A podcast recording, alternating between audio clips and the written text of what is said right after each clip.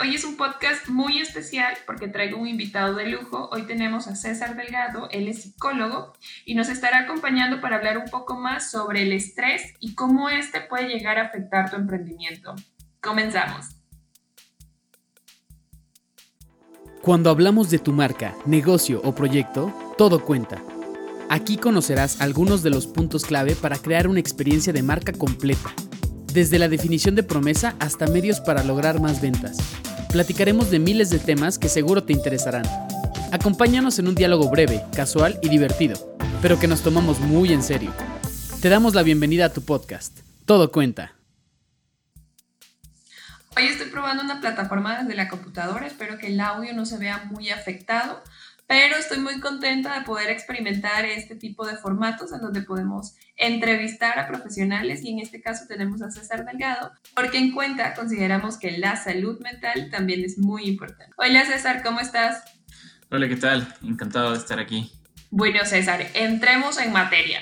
Creo que una de las cosas que tuvimos en nuestra inversión previa a este podcast fue sobre la importancia de poder definir a nuestra audiencia sobre qué es ser un emprendedor. ¿Quieres hablarnos un poco más del tema? Bueno, yo creo que es importante hablar de esto justamente porque la mayoría de nosotros pensamos que el ser emprendedor es aquella persona que se abre su local, que tiene una tiendita o que básicamente se pone un espacio. Eh, para poder continuar con un proyecto, con su negocio, pero eh, no necesariamente tiene que estar vinculado exclusivamente al terreno de los negocios, sino que puede ser un proyecto, puede ser una planificación que tengas para incluso una ONG, por, decirlo así. Pero también puede pasar que tú puedes ser un emprendedor dentro de tu propia empresa, así sea que ya trabajes para una empresa donde no vas a ser nunca el CEO, no vas a ser nunca el gerente o el manager, como quieras llamarlo, pero básicamente tú lo que significa es que deseas innovar, deseas generar un proyecto tuyo y que a, lo mejor parece un poco riesgoso, ¿no?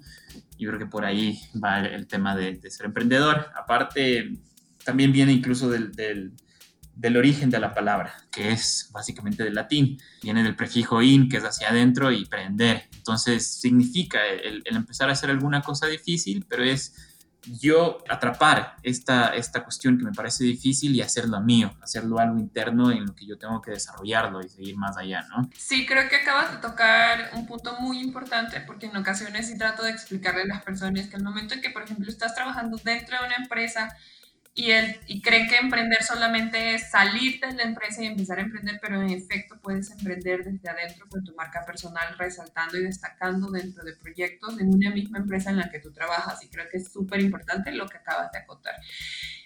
Creo que ahora pues entremos un poquito más en materia y creo que deberíamos empezar antes de hablar de cómo el estrés te afecta en un emprendimiento o como emprendedor. Creo que el primer paso sería definir qué es el estrés.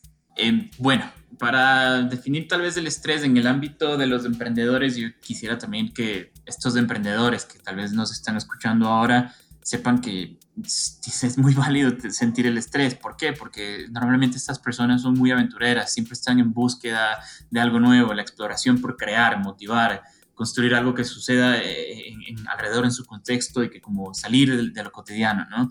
Entonces, con el salir solamente de esto de lo cotidiano, yo creo que ya estas personas están expuestas a recibir este factor del estrés, ¿no? A estar siempre pendientes de qué es lo que puede pasar, la incertidumbre, la falta de control y, y estar pendiente de muchísimas cosas que son variables que a la final no siempre se pueden predecir, ¿no? Entonces, claro, el estrés. ¿Qué es el estrés para, esta cuestión? Yo creo que el estrés, mm, la mayoría lo conoce, eh, pero no siempre lo sabemos identificar de la misma forma. Es este sentimiento de tensión en general, ¿no? Tensión tanto física como tensión emocional. Eh, cuando me refiero a tensión emocional, esto lo digo porque por lo general proviene de otras emociones como la frustración, la ira, el nerviosismo, la ansiedad, entre muchas otras.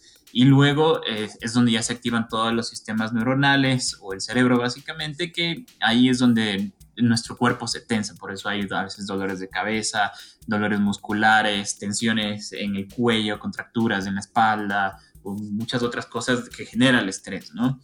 Pero bueno, em, yo creo que a los emprendedores algo que también les va a servir es que hay dos tipos de estrés eh, en los que uno es, como por decirlo así, funcional y el otro no es tan funcional. Esto es del eustrés, que es el, también conocido como el estrés positivo, y luego está el distrés, que es el, el estrés negativo, ¿no? Entonces, el eustrés es básicamente este estrés que nos genera a nosotros a movilizarnos, el que nos dice no te quedes quieto porque a lo mejor algo no está funcionando bien, algo necesito yo hacer para asegurarme de que yo no me estoy quedando eh, quieto ante una situación en la que yo recibo esta señal de alerta, ¿no? Y cuando digo señal de alerta es que algo probablemente yo percibo que no está funcionando de la forma correcta, de, la, de lo que yo debería realizar, ¿no? Mientras que el distrés es este estrés que ya se vuelve tan agobiante, que se vuelve tan de largo plazo, a lo mejor que ya nos vemos en la incapacidad de poder generar nuevas herramientas, nuevos recursos. Y aquí yo quisiera hacer tal vez incluso otra conceptualización que, claro, eh, incluso la APA, la Asociación de Psicólogos Americana, divide básicamente el estrés en tres partes, ¿no? En lo que es el estrés agudo, que son estos momentos de estrés eh, que todo el mundo nos va a dar en algún momento, porque puede ser cuando tienes algún accidente de tránsito, cuando no te sale bien una entrevista de trabajo, o cuando tú sabes que tu proyecto como emprendedor va a tener problemas de, que son de corto plazo, ¿no?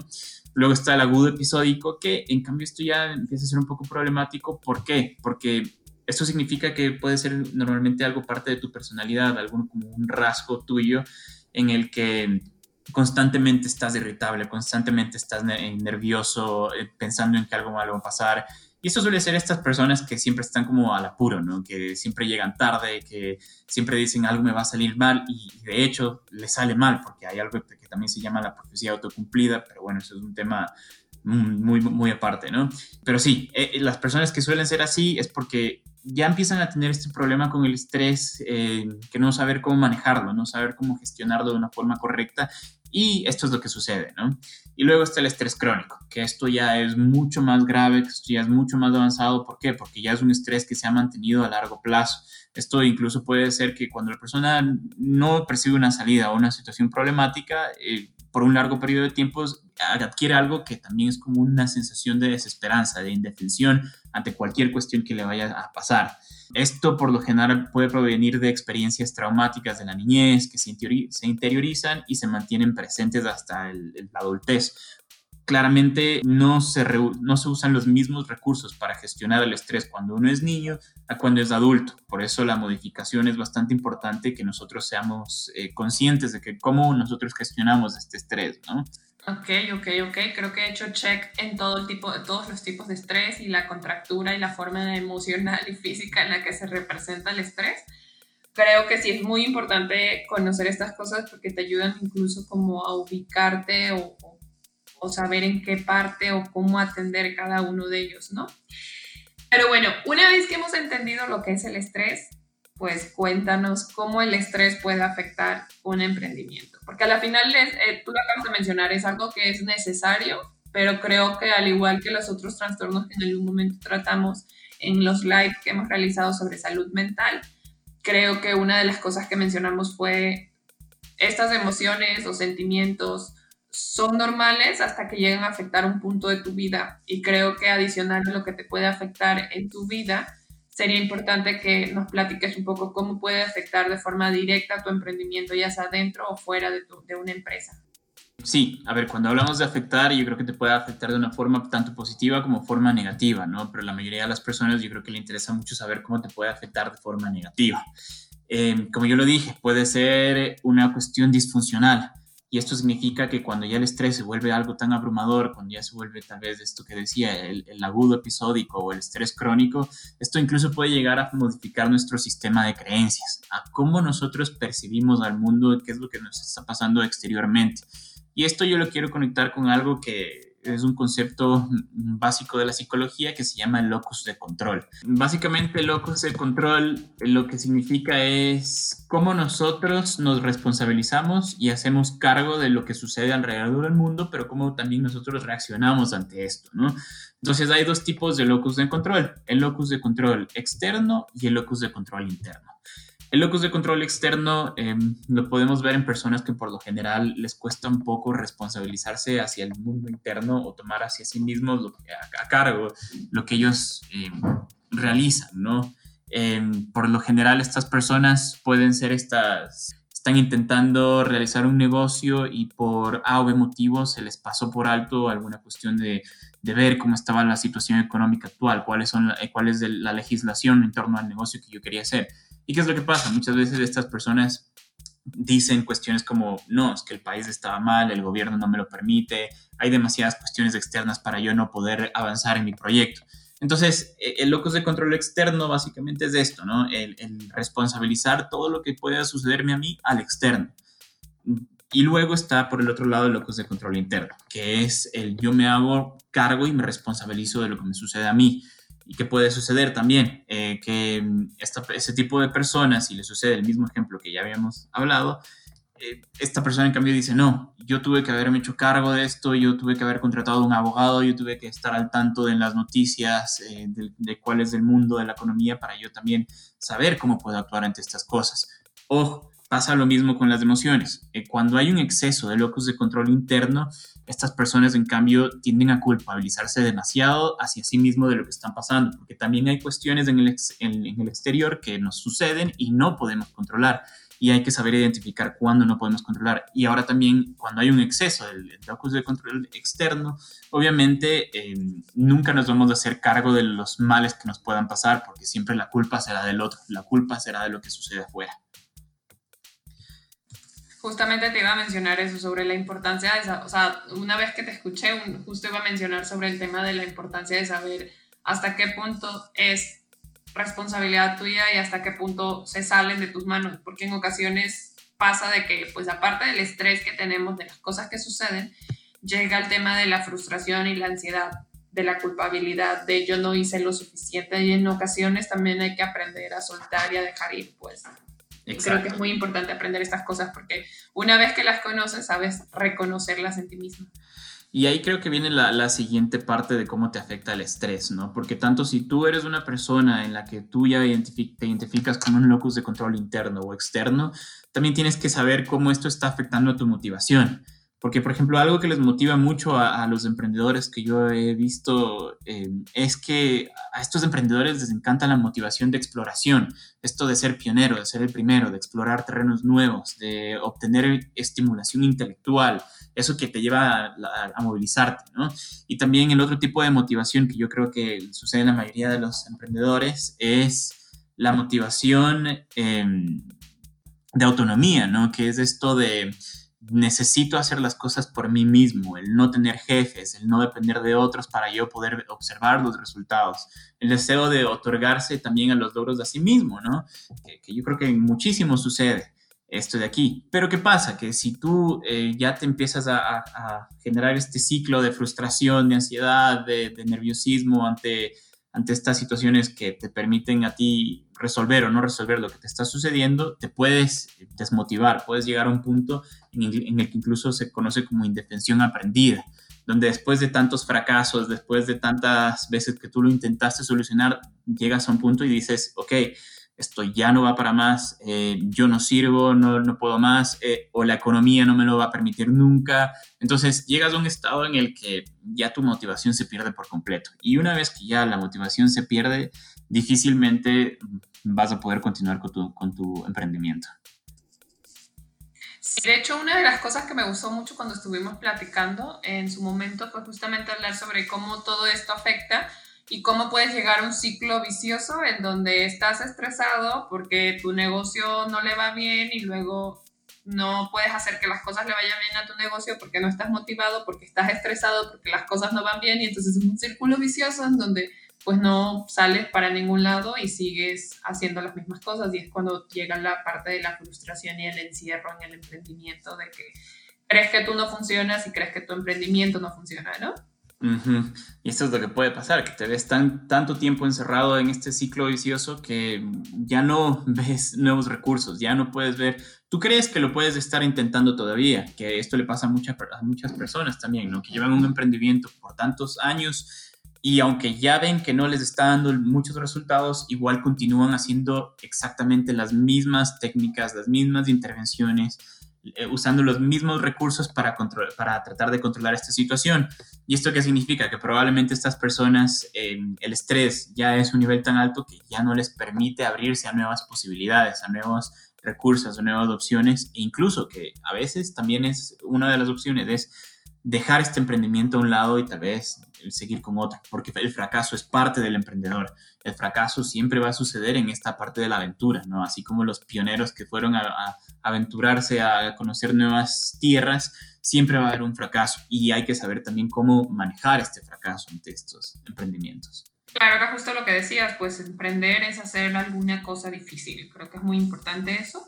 Y solamente para recapitular un poco antes de ya empezar como con las recomendaciones, creo que es muy importante mencionar a todas las personas que nos están escuchando que a la hora de la hora estar estresado no es malo porque justamente es como este efecto de alerta o, o de miedo o de tensión hacia algo que puede suceder y creo que a la hora de la hora un poco de estrés, que es este estrés positivo, te ayuda a estar en constante movimiento, a estar motivado a, estar haciendo, renovando, haciendo cosas nuevas que te permite la innovación y te permite estar pensando cómo puedo ser mejor en el tema de mi competencia. Un ejemplo claro que podría ser de esto es cuando quieres ser mejor para poder estar dentro de los niveles de tu competencia, pero creo que un estrés negativo sería estar como muy pendiente de lo que hace tu competencia y estar como de, no, es que él ya hizo eso, entonces yo tengo que hacerlo también, o, qué hago, entonces ya dejas de tú ser innovador en lo tuyo por estar como constantemente viendo qué hace él para tú también hacerlo, ¿no?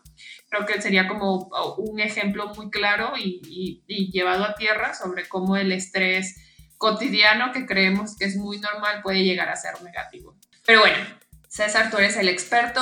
¿Qué recomendaciones nos das a nosotros como emprendedores para poder como llevar y controlar el estrés para no tener que llegar a este estrés negativo? Bueno, yo creo que em, específicamente para los emprendedores, a mí sí me gustaría que se hagan la pregunta de, ¿te conoces a ti mismo? O sea, ¿me conozco yo a mí mismo? Eh, ¿Puedo controlar la incertidumbre o no? ¿Cómo manejo yo la falta de control? Em, tal vez me gusta la aventura y cómo así me gusta la aventura, o sea, qué es lo que obtengo yo de esto que a mí me apasiona tal vez esta cuestión, ¿no? Eh, ¿Por qué? Porque em, yo creo que a los emprendedores les tiene que, de cierta manera, aunque les dé miedo, aunque sientan el nerviosismo, la incertidumbre es algo que siempre va a estar allí eh, para todos ellos, ¿no? Y aparte esta de la falta de control también, es lo mismo. Em, porque básicamente en este emprendimiento hay muchos procesos de exploración y si sabes que no manejas bien este, la incertidumbre, lo recomendable es trabajar en estas habilidades primero, las habilidades personales, antes de empezar en estos proyectos. Eso, entonces lo primero yo creo que sería em, por allí, el, el trabajar en estas habilidades personales antes de empezar estos proyectos. Y luego lo que yo también recomendaría es siempre intenta rodearte de gente que tenga algo de, la pasión que tú tienes, algo de similitud. Aunque pueden ser intimidantes a veces del rodearnos de estas personas, porque a veces me puedo sentir un poco menos, a veces me puedo sentir que no me va igual que la misma persona, es tratar de dejar de compararme, sino también eh, yo ver a estas personas como un recurso más, alguien que me puede enseñar una visión totalmente distinta del mundo, que también, aunque tengamos esta similitud en la pasión de, por el emprendimiento, yo puedo adquirir nuevas herramientas eh, personales como eh, en el negocio, básicamente.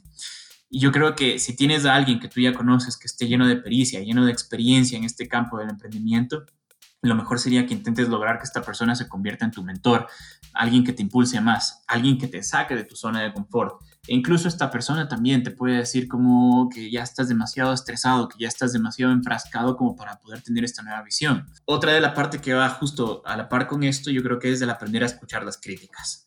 Este es un punto que para mí es sumamente importante para los emprendedores porque la crítica interna es importante, sí.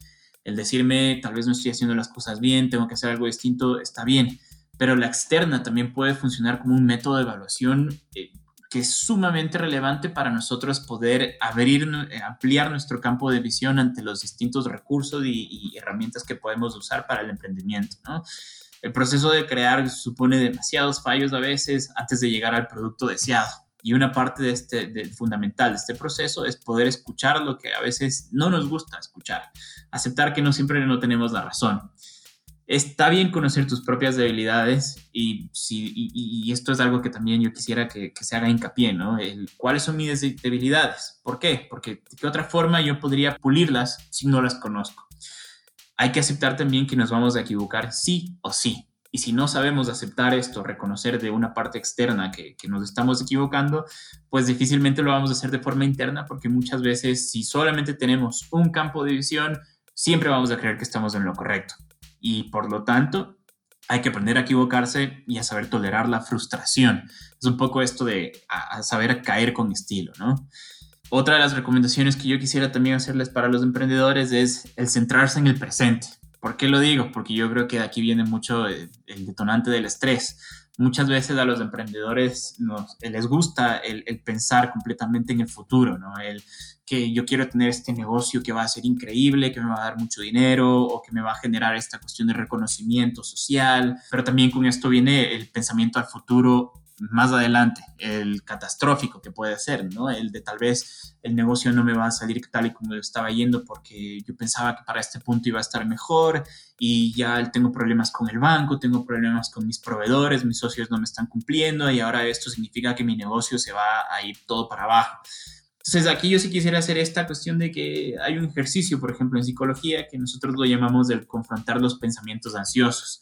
Y esto básicamente lo que te ayuda a ti es a llevar a, tu realidad actual, a que estés aquí y ahora eh, confrontando básicamente estos posibles desenlaces de este futuro, ¿no? Para saber cómo hacemos esto, yo creo que vamos a dejar una plantilla, pero básicamente yo quisiera que describan cuál es su, situación que te está produciendo la ansiedad, te está produciendo este estrés que básicamente puede estar situado en el futuro, ¿no? Y luego es el hecho de externalizarlo, escribir eh, o decirlo para afuera cuál es el peor desenlace, cuál es el mejor desenlace y te darás cuenta que la mayoría de veces el desenlace real, lo que va a suceder, no se va a encontrar ni dentro de lo peor ni lo mejor, sino que la realidad es muy distinta a lo que nuestra mente sabe crear, crearnos, ¿no? Yo creo que la, la última recomendación que haría para los emprendedores es que hay que aprender a darse un espacio para, para sí mismo. Y esto es algo que yo sí quisiera que lo tengan muy en cuenta porque los emprendedores con el nivel de pasión que tienen, a veces pueden enfrascarse en su trabajo 12, 16 horas diarias, em, y lo cual eh, es contrario a lo que te dictamina tu cerebro, porque el descanso es fundamental. El descanso, eh, eh, si tú no le otorgas el descanso a tu cerebro, básicamente no vas a poder darle esta chispa, esta cuestión de generar nuevas ideas, de generar nuevas posibilidades, porque está tan agotado que no se va a poder concentrar en lo que deberías hay que, hay que darse un espacio y con esto me refiero, sí, está bien que tengas a tu emprendimiento como algo que te encante, como algo que te fascine, pero también date un espacio distinto en tu vida. O sea, puede ser ejercicio, la lectura, el arte, generar hobbies, básicamente, que te desarrollen también a ti como persona, mucho más allá de tu negocio. Porque tú debes entender también que tú no eres tu negocio. Tu negocio puede irse para abajo, tu negocio puede caer, pero esto no significa que tú y todo tú también cayó con ese negocio.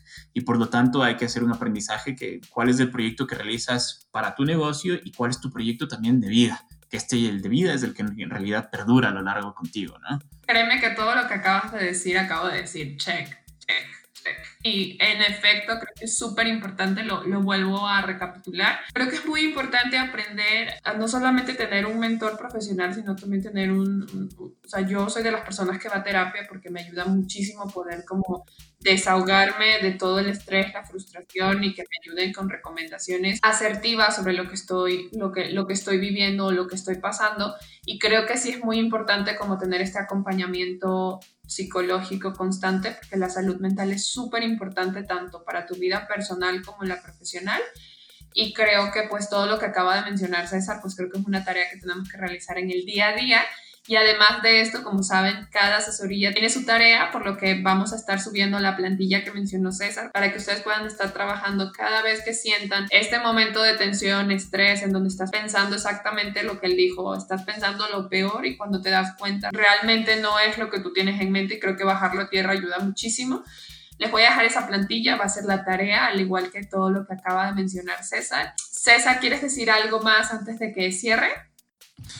Bueno, yo quisiera darles ánimos a que sigan con estos emprendimientos, aunque a veces veamos todo negro, todo oscuro. Yo creo que siempre esta, esta luz, la luz la tienen ustedes. Y eh, recuerden que ustedes no son sus negocios. Eh, la vida es mucho más allá que, que, solamente el dinero, el reconocimiento social que obtenemos. También tenemos muchos otros espacios y ya el hecho de que sean emprendedores a mí me supone que tienen muy buenos valores como personas. Entonces, que sigan adelante con ella. Muchas gracias, César, por todo lo que acabas de decir. La verdad, también me siento inspirada con lo que acabas de mencionar porque porque creo que todo lo que dijiste pues cae y calza para todos nosotros los emprendedores. Antes de terminar, quisiera decirles que pues pueden seguir preguntando o pueden este, consultar cualquier cosa sobre el tema de psicología y salud mental a través de las redes sociales de César. En Instagram está como arroba césar.psicología y si tienen alguna duda o les gustaría que habláramos de un episodio así mismo dirigido para emprendedores, pueden escribirnos en arroba tu negocio cuenta o arroba majomv y antes de terminar, que es mi cierre estrella de siempre, recuerden que estamos hasta el mes de julio dando asesoría, 30 minutos de asesoría completamente gratuitas para ayudarte a ti y a tu negocio en tu estrategia post pandemia. Además de que no olvides que existen tus posibilidades, quédate en casa y cuídate también de los mosquitos porque el dengue ya está aquí. Bye. Sigue con nosotros para más información. Conecta con nuestras redes y cuéntanos sobre qué quieres conocer más. Muy pronto estaremos de vuelta para compartir más contenidos estratégicos. Recuerda que a la hora de comunicar y construir una experiencia de marca, todo cuenta.